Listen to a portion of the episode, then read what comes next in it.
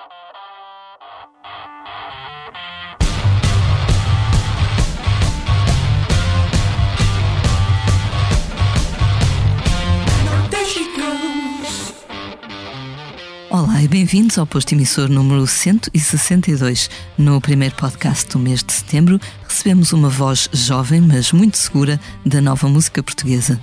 Nascida há 21 anos, lançou este ano o seu primeiro álbum, inspirada pelos cantores-compositores do seu país, junta a essas raízes alguns ecos do fado em canções muito personalizadas. O primeiro nome é Carolina, mas assina com um apelido. Milhanas, bem-vindo ao posto emissor. Muito obrigada, é um prazer enorme.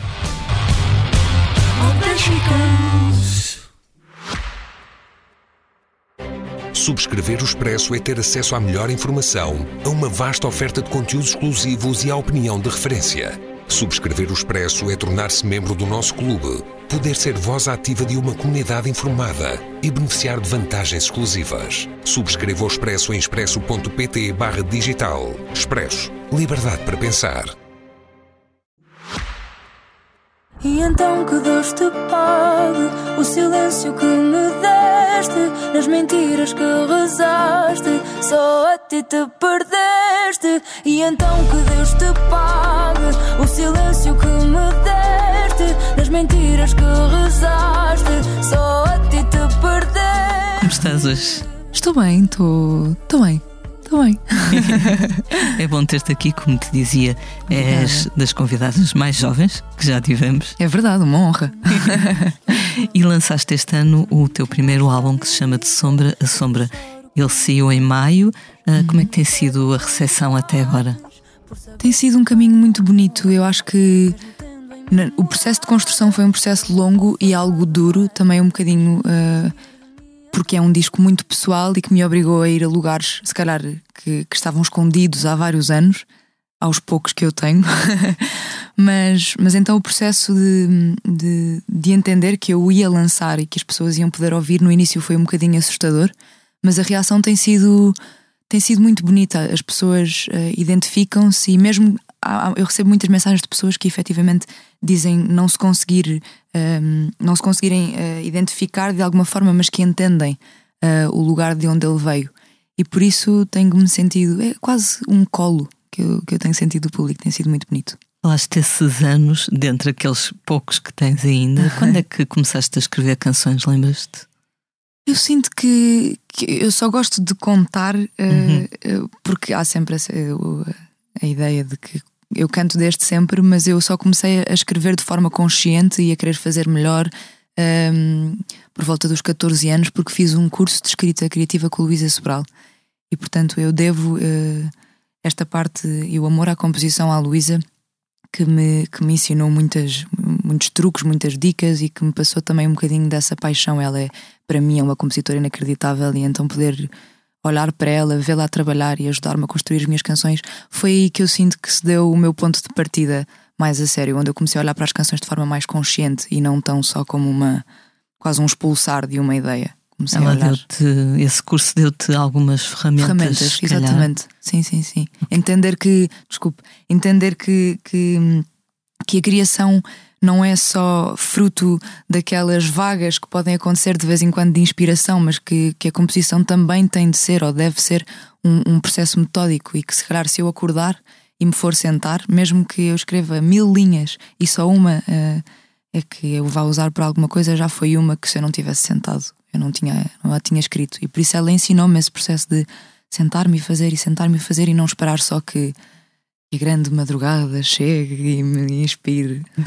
Como se costuma dizer, a inspiração dá, dá muito trabalho, não é? É verdade, é verdade, é verdade mesmo. E é, é um processo cansativo, mas, mas dá muitos frutos.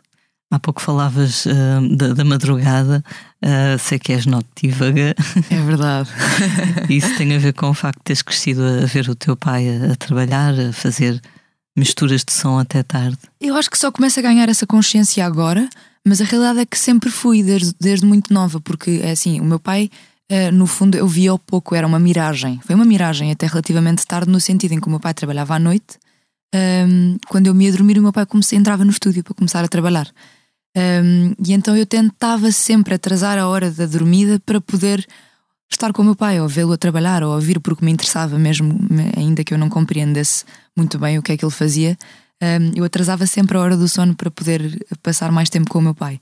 E depois também com a chegada do fado à minha vida, uh, porque eu nunca fui muito de sair à noite, tive obviamente a minha fase, mas, mas, mas nunca fui muito e de repente quando comecei a ir aos fados, uh, que, é, que é assim, o fado acontece de noite, vive de noite.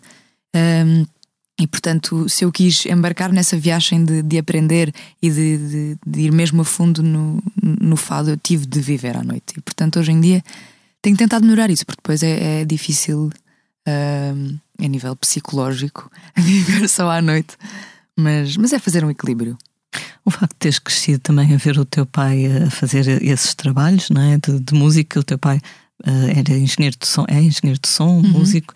Um, trabalhou muito com, com Fausto Pedal Dias. É um, isso deixou-te aí uma, uma certa semente que fez com que a música chamasse por ti. É, eu acho que sim. É, e é muito engraçado porque, porque a música acontecia lá em casa, mas nunca. O, o meu pai é o maior uh, uh, apaixonado por música que eu conheço, uh, para além de ser assim eu olho para o meu pai com, muito, com muita admiração, não é só por ser meu pai, mas mesmo a nível musical. Mas a música sempre aconteceu de forma orgânica. Eu nunca. Não me lembro de nenhuma vez do meu pai me ter dito tens de experimentar, ou experimenta aqui, ou. Acho que foi uma coisa que eu fiz porque eu, porque eu tinha de fazer e não tanto porque o meu pai era músico. Uh, mas a realidade é que é isso: é que eu cresci a ouvir música, não só do lado do meu pai, mas a minha mãe também, também trabalhou muito com música e, e portanto acho que era uma coisa só que acontecia de forma, de forma leve e que depois à medida que o tempo foi passando, porque eu experimentei tudo, os meus pais deram-me liberdade para eu experimentar tudo, e a violino, e o gospel, e a orquestra, e o nananã. Depois com a idade eu fui percebendo que se calhar o instrumento que, que, que eu poderia dar mais uso e com mais verdade seria a voz, e fui encurtando as minhas possibilidades. e hoje o teu pai comenta a música que tu fazes, falam disso. Falamos, falamos muito, e o meu pai uh, no início era muito mais crítico do que é hoje em dia. Um, e, mas eu fico sempre muito nervosa para lhe mostrar as minhas canções, porque é isso, porque a minha relação com o meu pai sempre foi assim, muito de músico para músico e às vezes não tanto de pai para filha, não, não com um sentido negativo, um, mas era uma relação muito engraçada. E então eu sempre que vou mostrar uma canção ao meu pai, eu estou a mostrar uma canção ao Vitor Melenas e não ao meu pai, portanto eu vou sempre com aquela coisa, ai, se não gostar é uma chatice porque é um músico que eu admiro. Mas é muito engraçado e, e gostou muito deste projeto e acompanhou o processo e por isso o facto do meu pai gostar é, é, um, é um orgulho imenso para mim. Sentes que ele é honesto na, nas suas apreciações? Muito honesto, no entanto, a minha mãe é muito mais. Okay. Minha mãe é mais, é mais. Mais dura. Mais dura. Se for preciso disso. Não gosto nada disto. Não gosto, não gosto. Acho que esta parte não. Esta, esta, esta, este verso não, não faz sentido, acho que é demasiado pesado. E... Mas não com mal, é, é mais de personalidade. O meu pai é mais meio na forma de, de opinar, digamos assim. e levas em consideração esses pareceres? Levo, levo, levo, levo, levo. Se, uh, se bem que eu, eu, eu não sou muito de pessoa de mostrar alguma coisa que ainda não esteja pronta. Portanto, quando eu vou mostrar, eu à partida já estou satisfeita. Claro que depois temos sempre. Eu ainda hoje em dia o álbum já saiu e eu já consigo olhar para milhões de coisas que eu faria de forma diferente, mas eu à partida, quando mostro a alguém ou quando vou pedir a opinião a alguém, eu já estou satisfeita, já gosto, já, já, já está quase em processo final. Portanto, uma crítica não me vai afetar tanto um, do que se eu tivesse mostrado, se calhar, num processo muito inicial. Um, por isso eu lido bem com, com, com a crítica e com alguém dizer que não gosta, porque eu, à partida, quando estou a mostrar, eu já, eu já estou contente. Tens uma, uma relação próxima com a tua voz de, desde sempre, como dizias há pouco. Uhum. Uh, tens essa ideia de que sempre gostaste de cantar ou houve uma altura em que passasse, tenhas passado a ter uma noção diferente disso? Eu sempre gostei de cantar, mas muito honestamente, eu nunca, até há relativamente pouco tempo, digamos 5, 6 anos, uh, eu não achava que tinha alguma coisa de especial. Eu gostava de cantar, era, era fazia-me feliz e acho que era afinada, mas eu achava que, que não era a forma mais eu sempre senti que, que, tinha alguma coisa que eu queria exteriorizar cá dentro e que não sabia, e não sei hoje ainda o que é, mas eu achava que a voz não era um, o lugar onde eu poderia fazer, porque eu efetivamente achava que não tinha nada de especial. E sinceramente não sei quando é que se deu essa viragem. Uh, se calhar quando eu comecei a ser mais honesta na minha forma de interpretar, uh, quando eu comecei, se calhar, uh, a viver melhor um, comigo própria a sair da bolha onde, onde cresci, de, mudar de grupo, mudar de ares, conhecer pessoas novas. Quando comecei a ser mais, mais segura de mim própria e das minhas ideias, foi quando comecei também a ser mais verdadeira a minha forma de interpretar, de compor, de escrever, de pensar e de sentir. E aí é que eu sinto que, que todas as coisas que eu queria exteriorizar acabaram por se, por se emergir, talvez não seja esta a palavra certa, através da voz. E hoje em dia sinto que, que sim, que é através da voz, mas não sei quando é que se deu a viragem.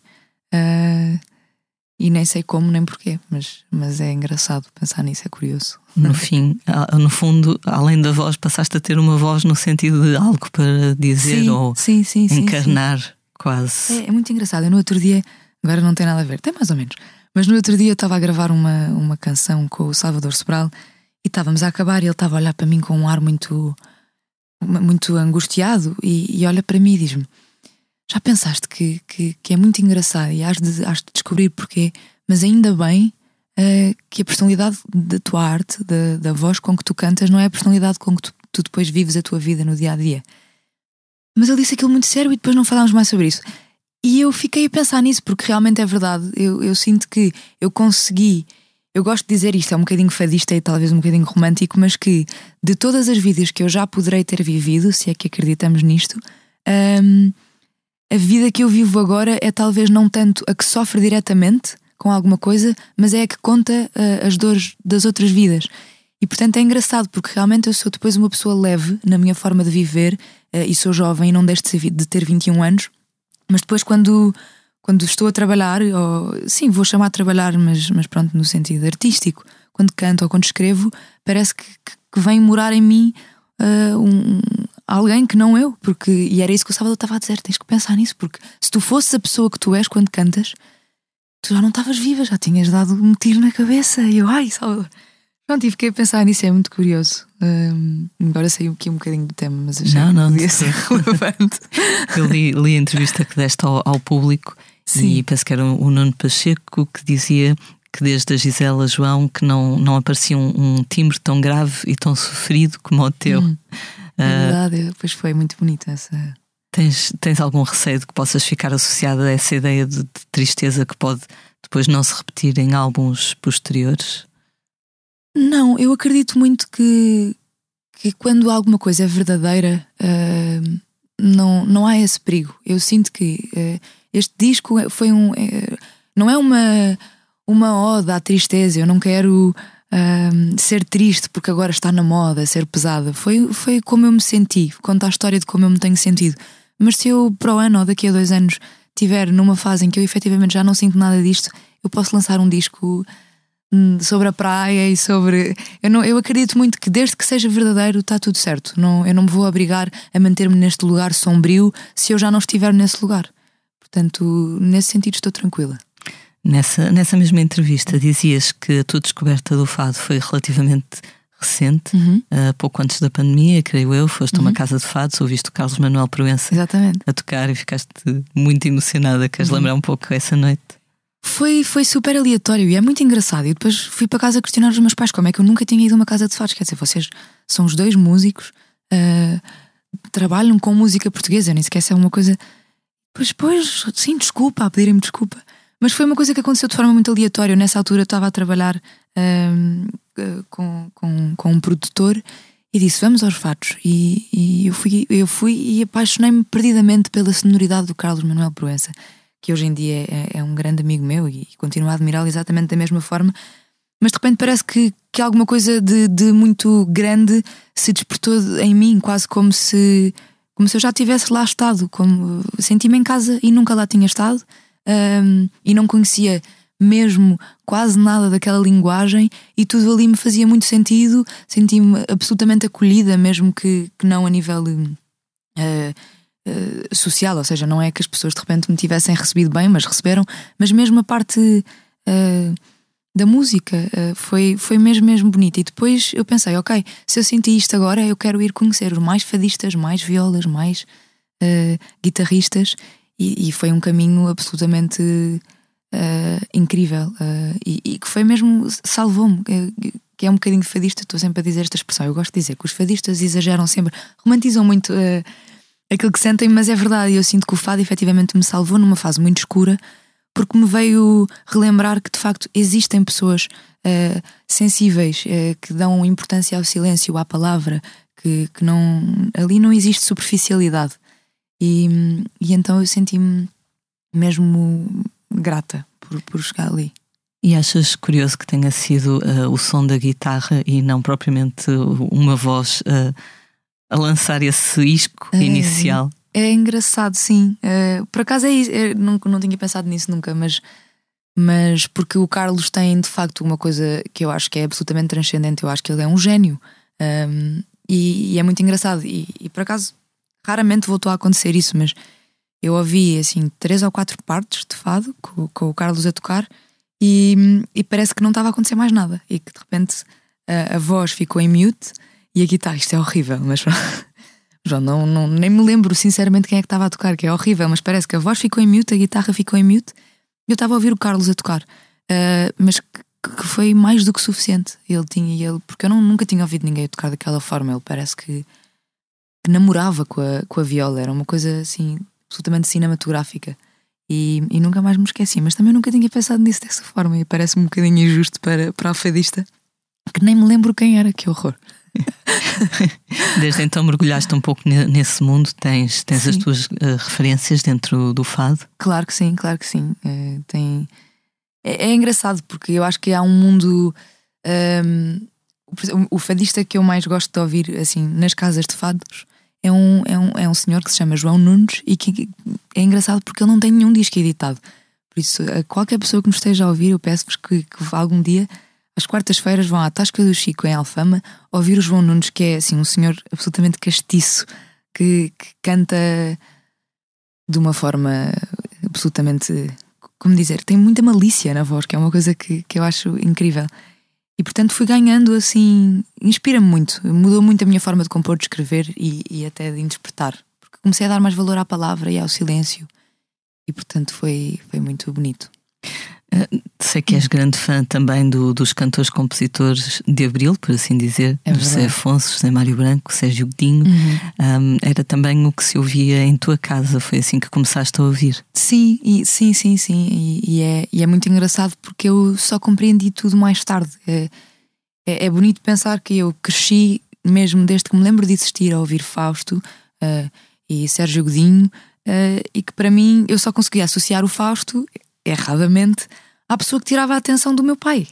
Portanto, eu, eu quase ganhei uma irritação ao Fausto até, até tarde, digamos assim, entre aspas, porque era a pessoa, era o artista que estava sempre lá em casa e que, que fazia com que o meu pai não, não, não tivesse tão próximo de mim quanto eu gostaria. E depois há um dia em que eles fazem um, um concerto, os três cantos, que eu acho que foi no Coliseu, que se eu não me engano era o Fausto, o Sérgio Godinho e o. O José Mário Branco. José Mário Branco, exatamente. E eu era pequena, mas eu lembro-me que aquilo ali já houve um ponto de viragem de ok, isto já, isto já é alguma coisa séria. Eu sei que eu não consigo ainda compreender, mas eu já percebi um, porque é que o meu pai faz isto. E lembro-me de. O concerto foi gigante e claro que às tantas achei uma seca, digamos assim, era muito nova, mas aí já se deu qualquer coisa. E depois uh, comecei a ouvir sozinha e até tinha um bocadinho de vergonha de mostrar ao meu pai, porque é quase orgulho, não é? Fiquei o tempo todo a chatear, a chatear-te porque não me davas atenção por causa do Fausto, mas agora estou a ouvir às escondidas. E, e de repente comecei a ouvir e comecei a ouvir a obra do Sérgio Godinho, do Jorge Palma, do, do Fausto, e entendi que era isto que eu queria fazer e que queria. Porque também, eh, como membro de uma geração absolutamente diferente, não é? Eu sou, eu sou muito mais nova, sentia que faltava faltavam artistas a cantar e a dizer as palavras daquela forma e a, e a, e portanto eu pensei, eu quero fazer isto, eu quero fazer isto à minha maneira, obviamente, mas, mas com muita base e com muita, com muita influência de todos esses artistas incríveis e o Zeca Afonso, obviamente, também. E, e, é, um, e, e é sempre é muito emocionante para mim cantar canções deles, ouvir. Agora com a festa do Avante, eu acho que foi assim um dos concertos onde eu tive mais nervosa de todos os que, os que já fiz Uh, nem que seja só porque também o público está absolutamente disponível para ouvir, conhece as canções todas e, e, e cantar assim o bairro negro para, para uma multidão ali foi, foi incrível, foi mesmo, mesmo bonito. Uhum. Por comparação com, com esses autores, a tua música, por enquanto, ainda não terá uma componente assim mais política, digamos? É, ainda não, ainda não. Pensas vir a abordá-la no, no futuro? Se. Eu sinto que eu, eu sou algo ignorante, uh, infelizmente, nesse sentido, e eu não quero falar de nada uh, que eu não saiba mesmo. Uh, portanto, porque abrir esse, essa porta, começar a falar de política, abre também uma, uma porta para milhões de, de, de perguntas e de questões e, e, de que eu depois, se não souber refutar, não souber defender, eu prefiro ficar no meu canto e, e esperar e, e, desenvolver esse meu conhecimento, porque de facto é uma área que me interessa, mas, mas que eu ainda não sinto que, que estou pronta para. Prefiro, acho, que, acho que dá para, para, para fazermos críticas políticas sem ser de forma literal e, e para isso eu, eu estou pronta.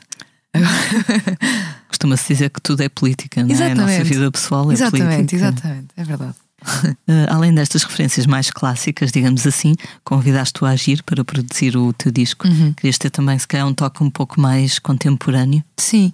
Uh, foi, foi muito engraçado começar a trabalhar com o Agir. Eu lembro-me, eu estava num jardim com umas amigas minhas e acho que houve um amigo meu que toca comigo, que é o Rodrigo Correia, que inclusive faz muito parte deste disco. Este disco é quase tanto meu como é dele. Um, e acho que lhe enviou um tema que é o Lamentos, foi o primeiro single. E de repente eu recebo uma chamada do Agir a dizer: Olha, é o Agir. E eu, ah, oi. Estou uh, aqui no estúdio, não queres passar aqui? Estou uh, aqui com o Rodrigo. Uh, passa aí, nananã. E eu fui lá ter. E foi. E eu lembro-me dele me dizer, e disto-me ter feito muito sentido: Quero muito trabalhar contigo, mas, mas não quero que te sintas pressionada de forma nenhuma. Isto é como um namoro, nós não vamos casar sem antes termos namorado. E portanto vamos ver como é que, como é que resulta, porque eu percebo que também seja assustador à partida, tu conheces as coisas mais, mais comerciais que eu faço e se calhar não te identificas tanto, ou então sim, não sei, diz-me tu. E portanto eu na altura fiquei assim, ah, mas eu não. Porque a minha ideia nessa altura era lançar um disco absolutamente acústico, voz e guitarra, um, e não sabia onde é que poderia encaixar o agir. E de repente ele vem-me mostrar que existia também um lugar em mim, quase um alter ego, um, muito apaixonado pelo lado eletrónico. Foi um mundo que eu descobri e que hoje em dia não consigo um, negar nem quero. Uh, faz muito parte e faz-me muito feliz. Acho que consegue transmitir muitas emoções que se calhar uh, um instrumento acústico não consegue. E portanto foi um caminho incrível e ele entendeu muito bem o projeto, defendeu muito bem o projeto e, e, e pronto, estou-lhe muito grato e acho que ele e o John fizeram um trabalho absolutamente incrível e Parabéns aos dois. em 2022 cantaste também no Festival da, da Canção um uhum. tema composto pelo Agir. É verdade. Eh, como é que foi essa experiência?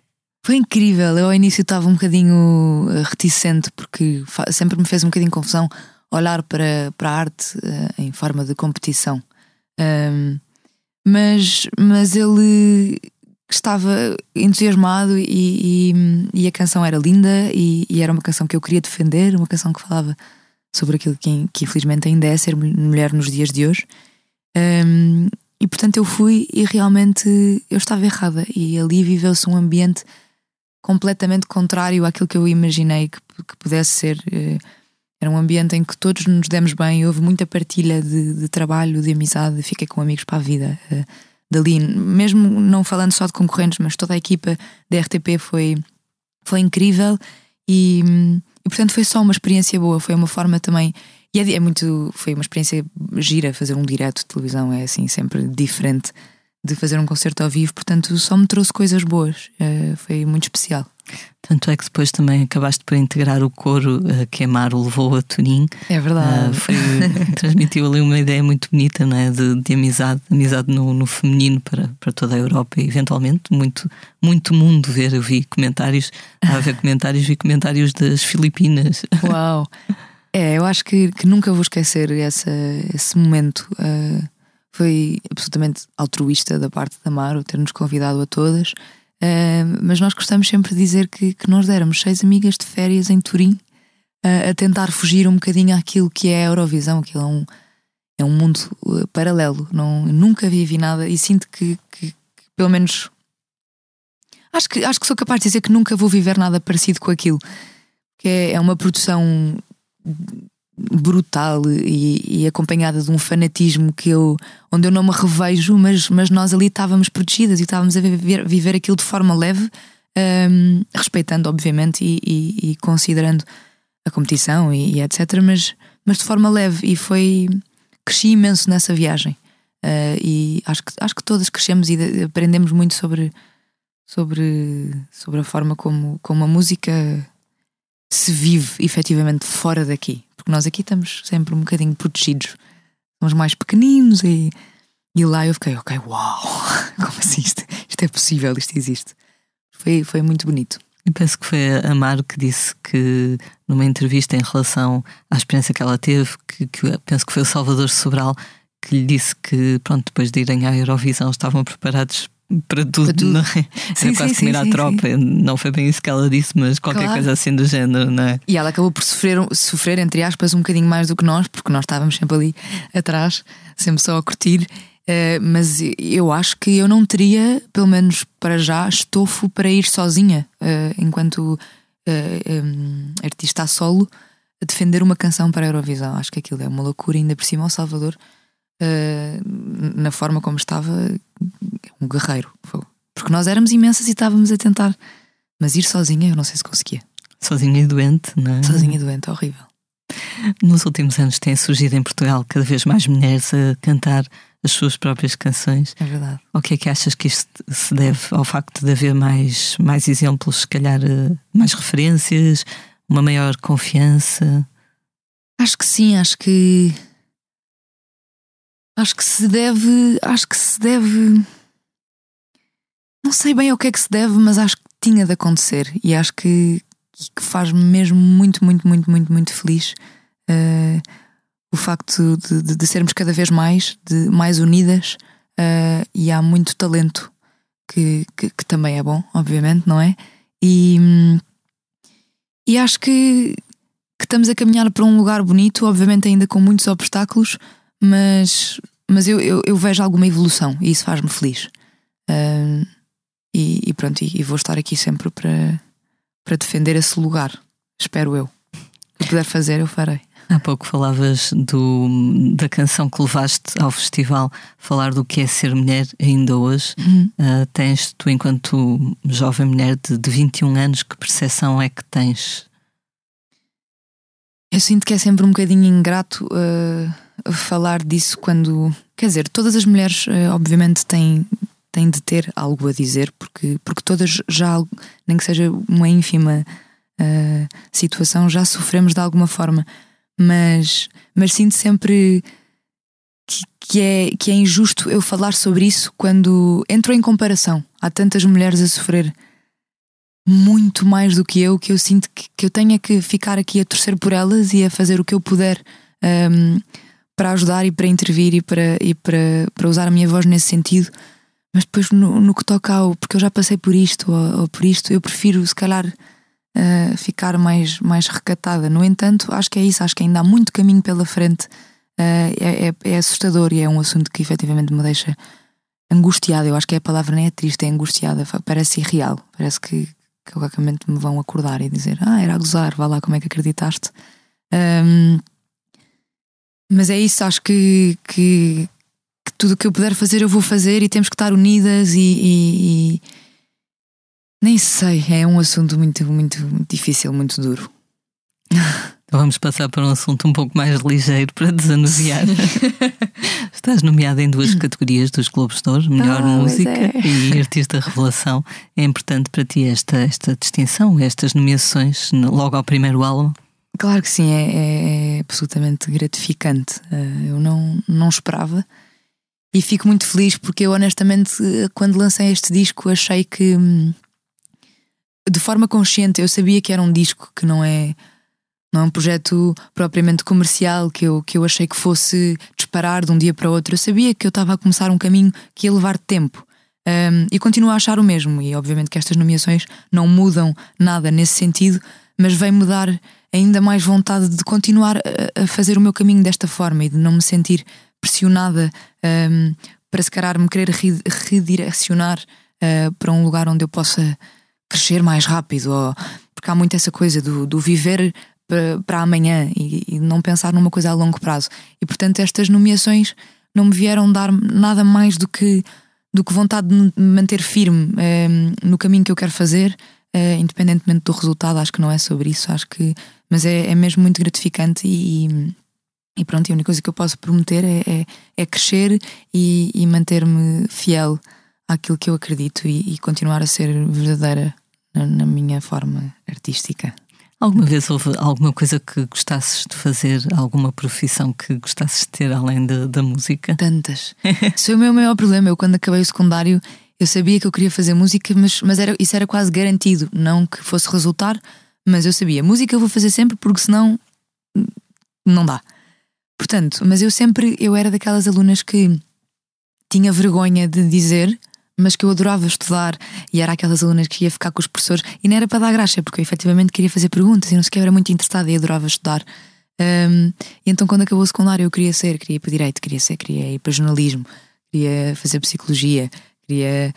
E depois eh, não fiz nada disso e pensei, ok, não me apetece ir tirar um curso de música porque estava, hum, para mim, música na altura não era sobre isso, não era sobre a parte teórica, erradamente ou não.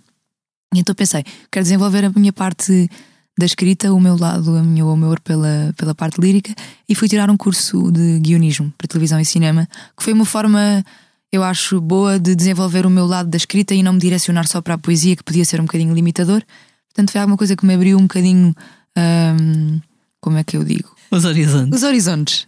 Hum, foi bom para criar histórias, desenvolver ideias, fazer um bocadinho o desapego do ego, porque quando eu sinto, eu, eu, escrevo, eu sinto que a escrever canções acabo por ficar muito concentrada naquilo que me acontece a mim própria.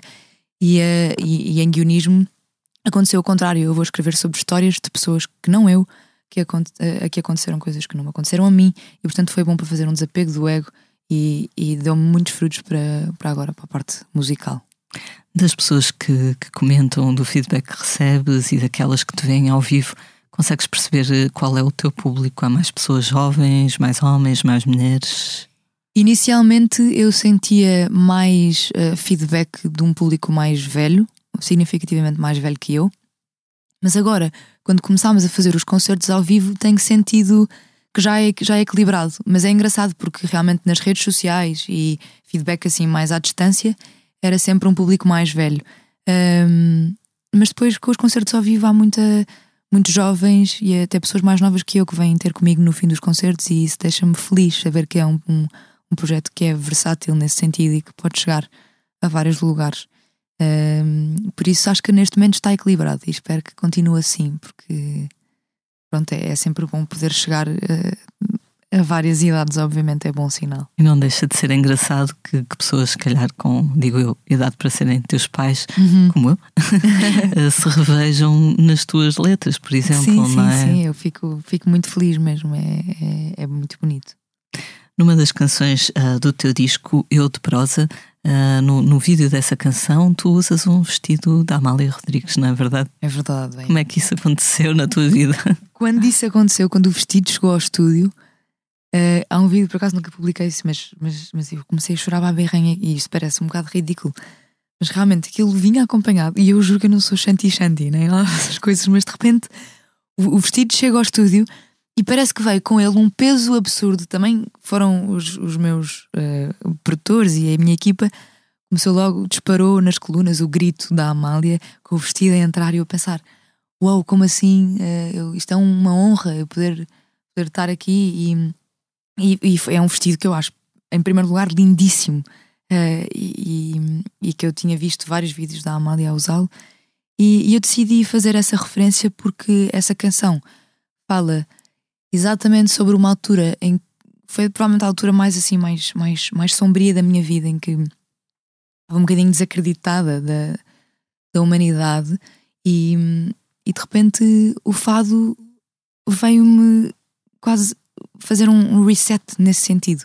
E por isso é que eu digo que o fado apareceu como salvação porque realmente eu estava numa fase absolutamente uh, triste e escura e comecei a ir aos fados e, e à partida podia acontecer o contrário, que era os fados são um lugar pesado e triste e podia-me ainda fazer pior, mas não, trouxe-me imensa esperança. E então eu quase comecei a sentir que no fim do dia eu posso, posso estar triste, posso estar em baixo, posso tudo e mais alguma coisa, mas eu tenho sempre, houve qualquer coisa maior que eu que me disse, mas, mas, mas tu vieste aqui para, para, para, para partilhar a tua arte.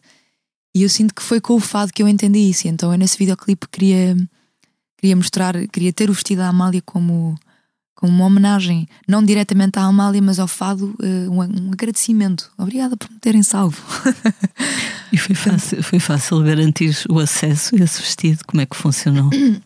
Foi, uh, falámos, eu não, mas a minha equipa falou diretamente com o Museu do Fado e eu achei que seria impossível e de repente foi, claro que sim, claro que sim, claro que com imensos cuidados e eu não podia usá-lo e, e, longe de mim usar um vestido Amália, mas, mas ele, pronto, apareceu e depois saiu e pronto, e assim foi, mas foi, foi super tranquilo e eu fiquei muitíssimo feliz, obviamente, com, por eles terem aceito. Por falar em, em descrença na humanidade, uh, numa entrevista disseste que sentes que a tua geração está muito atenta aos problemas que existem no, no mundo.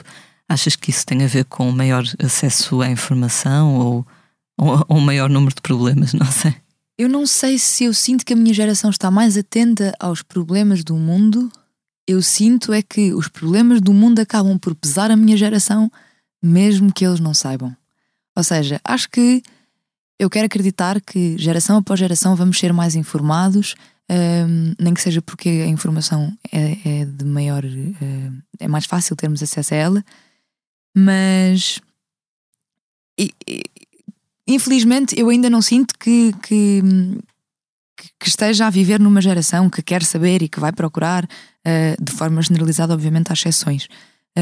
Eu acho é que é impossível neste momento, a não ser que sejamos muito ingênuos ou que vivamos isolados, algures aí num canto, não sentirmos as consequências de um mundo que, que, está no estado em que está, onde estão a acontecer as coisas que estão a acontecer em todos os níveis. Em, parece que há coisas horríveis a disparar para todos os lados, seja politicamente, em todos os sentidos. E portanto, eu acho que mesmo que alguém que não, que não esteja consciente do que se passa, isso sente-se.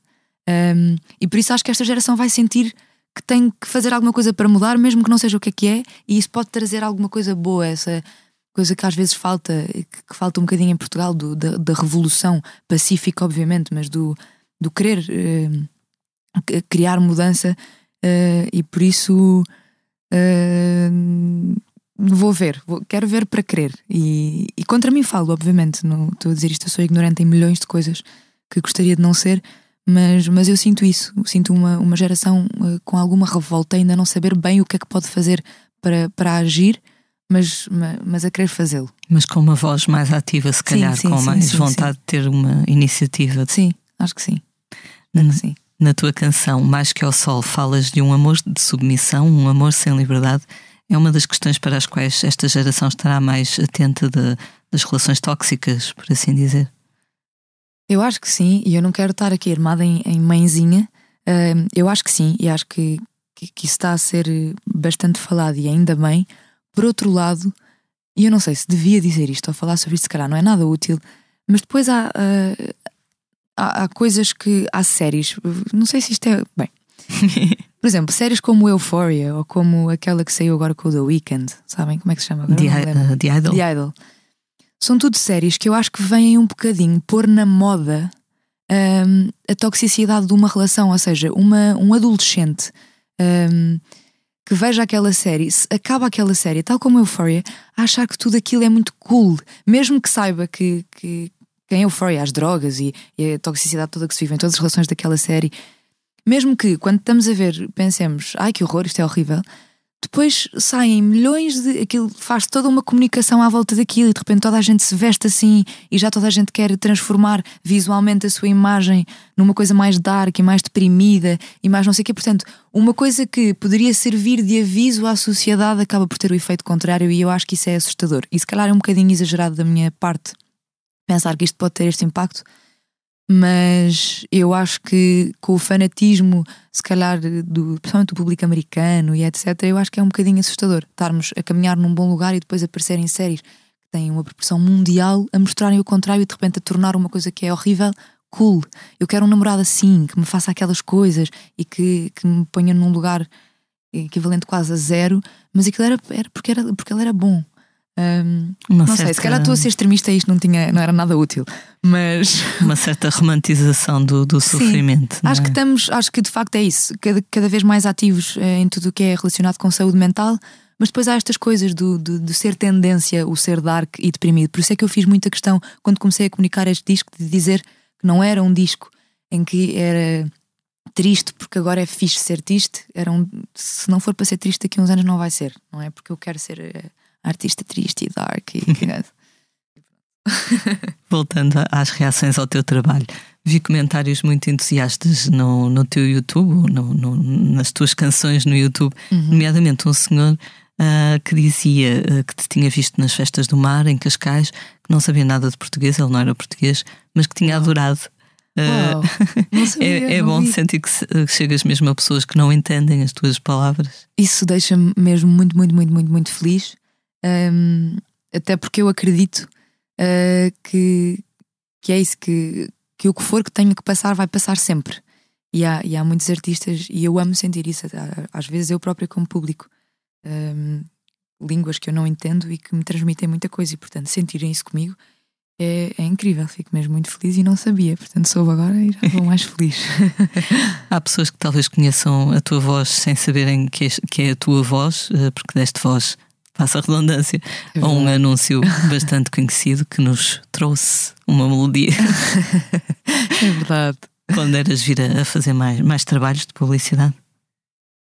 Uh, eu acho que eu, eu aceitei esse projeto um, porque eu efetivamente eu acho que a música, a música foi feita pelo, pelo Ivo Costa, pelo Kim Albergaria, portanto, um, a música estava muito bem feita. E eu não achei que me fosse colocar num lugar uh, menos bom. Ou seja, claro que eu não deixo de estar a dar voz a uma, a uma marca e, e é trabalho, pronto. Mas, mas não é uma coisa que me envergonhe, sinceramente.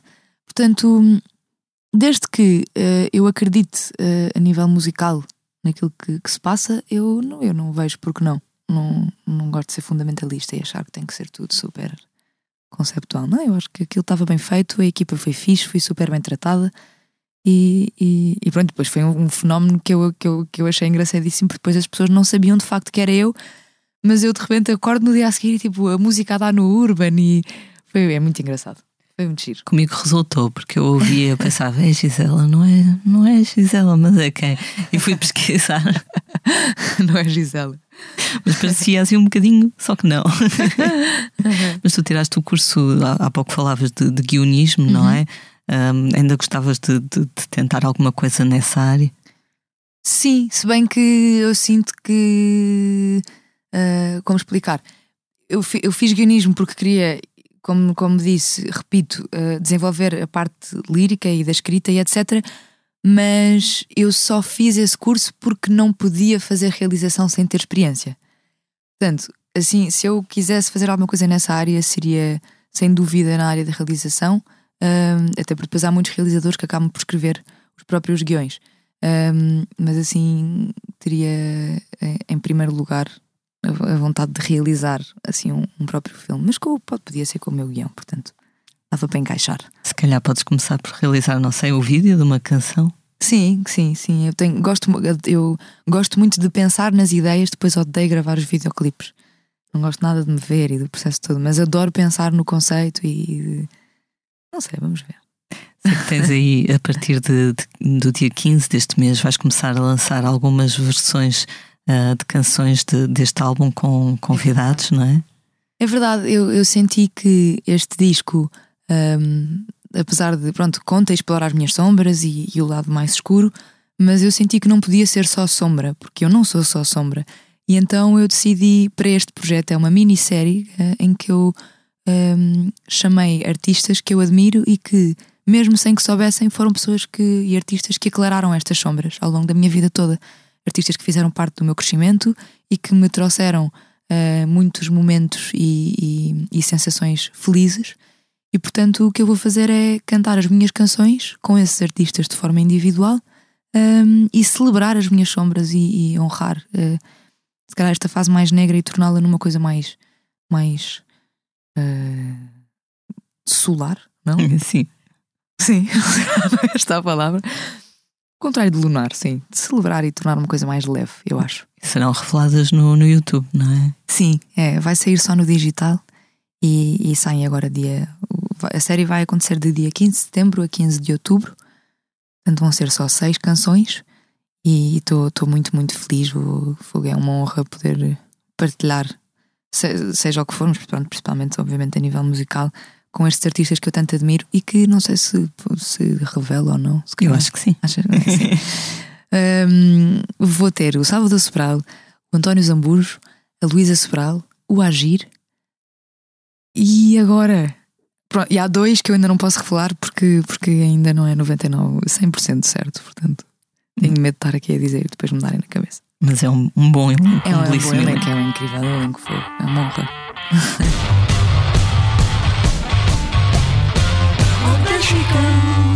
Don't get angry with me.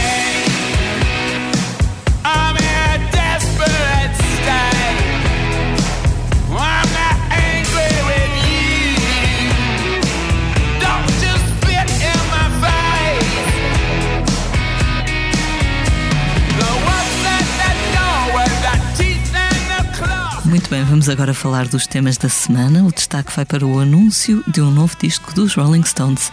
A banda promoveu um encontro em Londres com a presença do norte-americano Jimmy Fallon a apresentar. Blitz esteve presente também num belíssimo teatro onde outrora atuaram Charlie Chaplin ou Judy Garland. A entrevista que deu a conhecer todos os pormenores de Hackney Diamonds, que é o primeiro disco de originais dos Rolling Stones desde 2005, aconteceu precisamente na zona de Hackney, em Londres, e contou com o carisma muito aplaudido de Mick Jagger, Keith Richards, Ronnie Wood, ali todos fresquinhos, mais fresquinhos que eu, porque estavam 30 e tal graus em Londres. Na plateia estava também, curiosamente, a atriz Sydney Sweeney, Sweeney perdão, eh, conhecida por participar na série de que falavas há pouco, Euphoria. Chatice. Ela é a protagonista do, do vídeo de Angry, que é o primeiro single então deste novo álbum dos Stones. Das 12 canções do novo disco, duas contam ainda com o som da bateria de Charlie Watts, um dos membros fundadores dos Rolling Stones que faleceu há cerca de um ano. Meninas, uh, dos teus 21 anos, consegues imaginar o que seja ainda andar nesta vida aos 80? Fogo, eu fico, eu fico parva. Eu, eu não conseguia, eu acho. Mesmo. eu não teria, não teria capacidade. Eu sinto que já já já estou cansada e tenho 21, quanto mais. Mas é, há muita admiração.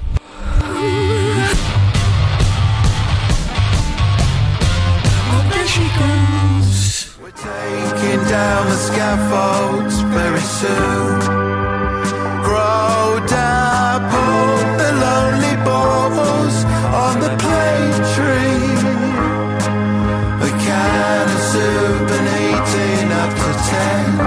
Vamos agora falar do que andamos a fazer na redação. Por estes dias, eu e os meus companheiros andamos na estrada, por assim dizer, trazendo todos os pormenores sobre alguns dos espetáculos mais quentes do verão.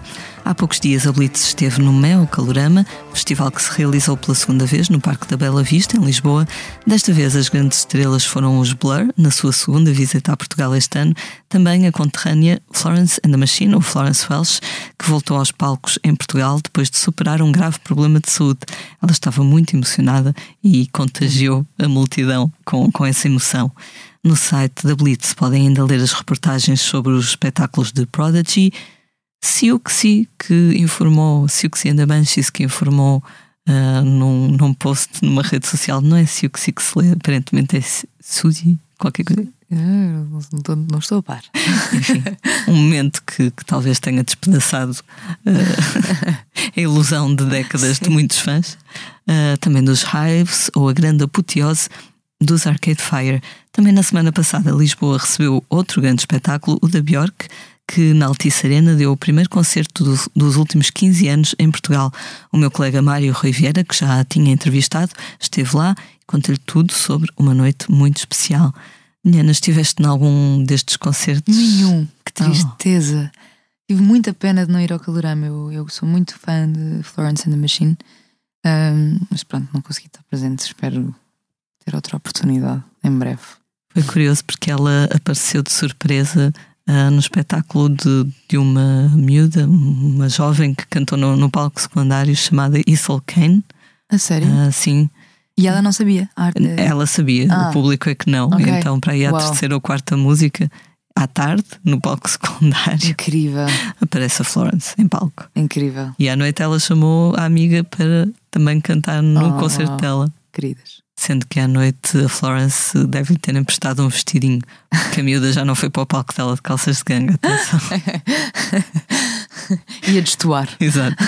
E a Björk, eh, és fã? Gostavas de ter ido ao, espetáculo? Gostava muito, foi, foi- tive muita pena. Perdi muitos concertos eh, nesta altura e fico, fico sempre super triste. Ainda por cima porque a Bjork se calhar já não volto a ver, não é?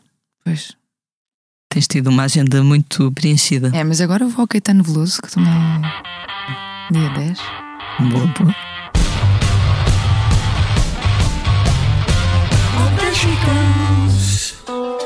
Há leito de champanhe Duas caras, duas posses Tua mão segura a minha Dedos gastos com artroses No jardim proibido Onde brilha a minha flor Engodos e armadilhas Para caçar o teu amor E por falar nisso, vamos agora falar dos concertos dos próximos dias. Esta quinta-feira, David Bruno coloca um ponto e vírgula na sua carreira. O cronista musical dessa grande nação, que é Vila Nova de Gaia, vai dar um concerto muito especial numa sala onde nunca sonhou atuar, o Coliseu do Porto. E promete levar consigo todos os convidados que o têm acompanhado até ao momento. Depois disso, segue-se uma pausa sem fim anunciado. Também esta quinta-feira começa no Centro Histórico de Faro o Festival F. No primeiro dia sobem ao palco Dama, Slow J Maru ou Mimi Cat. Na sexta-feira, Marisa, Jafomega e Totrips. No sábado, dia 9, o festival chega ao final com concertos de Pedro Brunhosa, Plutónio e Ricardo Ribeiro. No último suspiro dos festivais de verão, o Festival Manta recebe em Guimarães Tristani e Lura na sexta-feira e Aline Frazão e Nancy Vieira no sábado. Entretanto, e nem de propósito, aviso aos fãs de Caetano Veloso, a lenda da música brasileira vai estar no Coliseu de Lisboa no sábado, domingo e na terça, no Coliseu do Porto na quinta e sexta. Consigo, o baiano traz o seu novo álbum Meu Coco, mas traz também uma mensagem. Esta poderá ser, passo a citar, a sua última digressão voando pelo mundo. A partir de agora, quem quiser ver-me cantar, que me vá ver na Bahia, disse ele. É um convite, portanto. Tristeza. tu já viste o Caetano alguma vez? Nunca. Nunca, nunca, nunca, nunca. E estou muito feliz por ter conseguido arranjar bilhete porque foi difícil. Mas estou muito feliz. É uma da- das tuas referências. É, mas é muito engraçado porque também é recente. Eu sempre era assim: o Chico Buarque, o Milton, o, o Gilberto Gil, eh, e, e estupidamente o Caetano Veloso acabava sempre por ficar eh, para último, mas não, pronto, não, não por achar melhor ou pior, mas porque pronto. E, e há relativamente pouco tempo conheci muita gente eh, absolutamente fanática pelo Caetano e que me começou a mostrar coisas que eu não conhecia. Eh, e de repente abriu-se todo um mundo hum, que eu não estava preparada. E, e realmente tem uma obra incrível. Estou muito ansiosa para este concerto. O que é que aprecias mais na, na música dele? Do Caetano, eu acho que ele é um intérprete brilhante. Mais do que, mais do que tudo.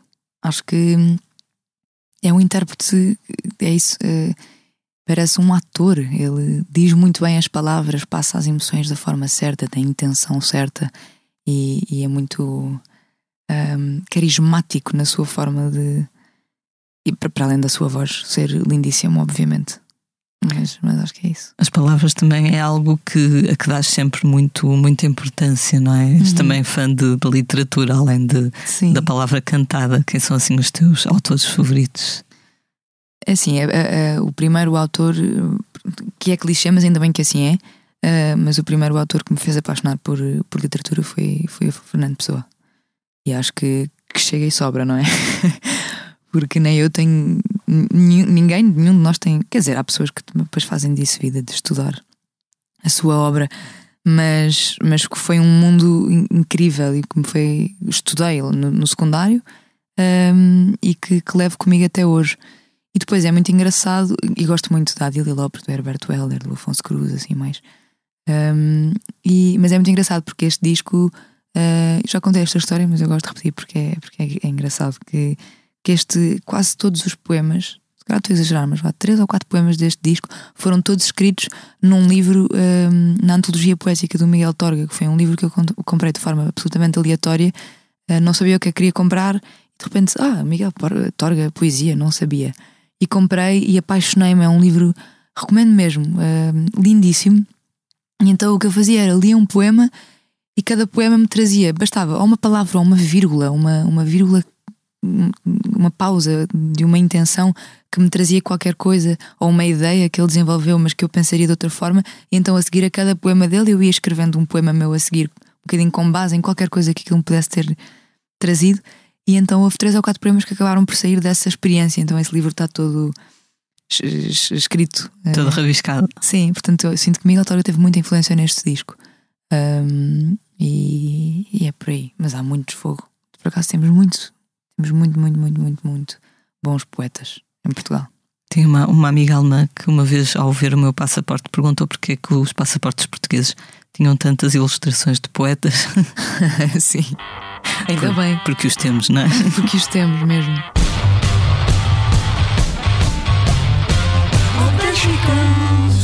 Meus lamentos, minha alma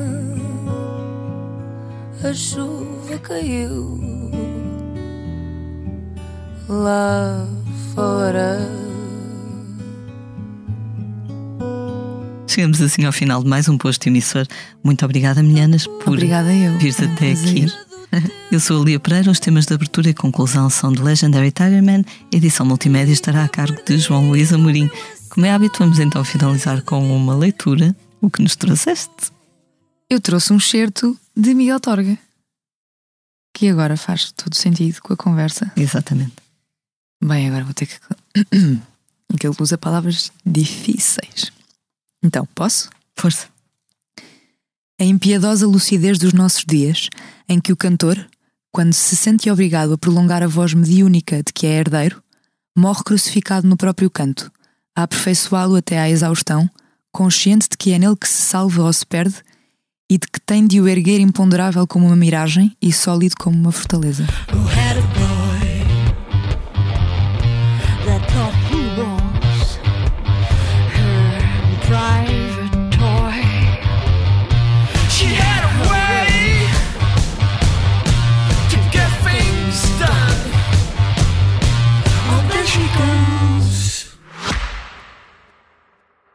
Subscrever o Expresso é ter acesso à melhor informação, a uma vasta oferta de conteúdos exclusivos e à opinião de referência. Subscrever o Expresso é tornar-se membro do nosso clube, poder ser voz ativa de uma comunidade informada e beneficiar de vantagens exclusivas. Subscreva o Expresso em expresso.pt barra digital. Expresso. Liberdade para pensar.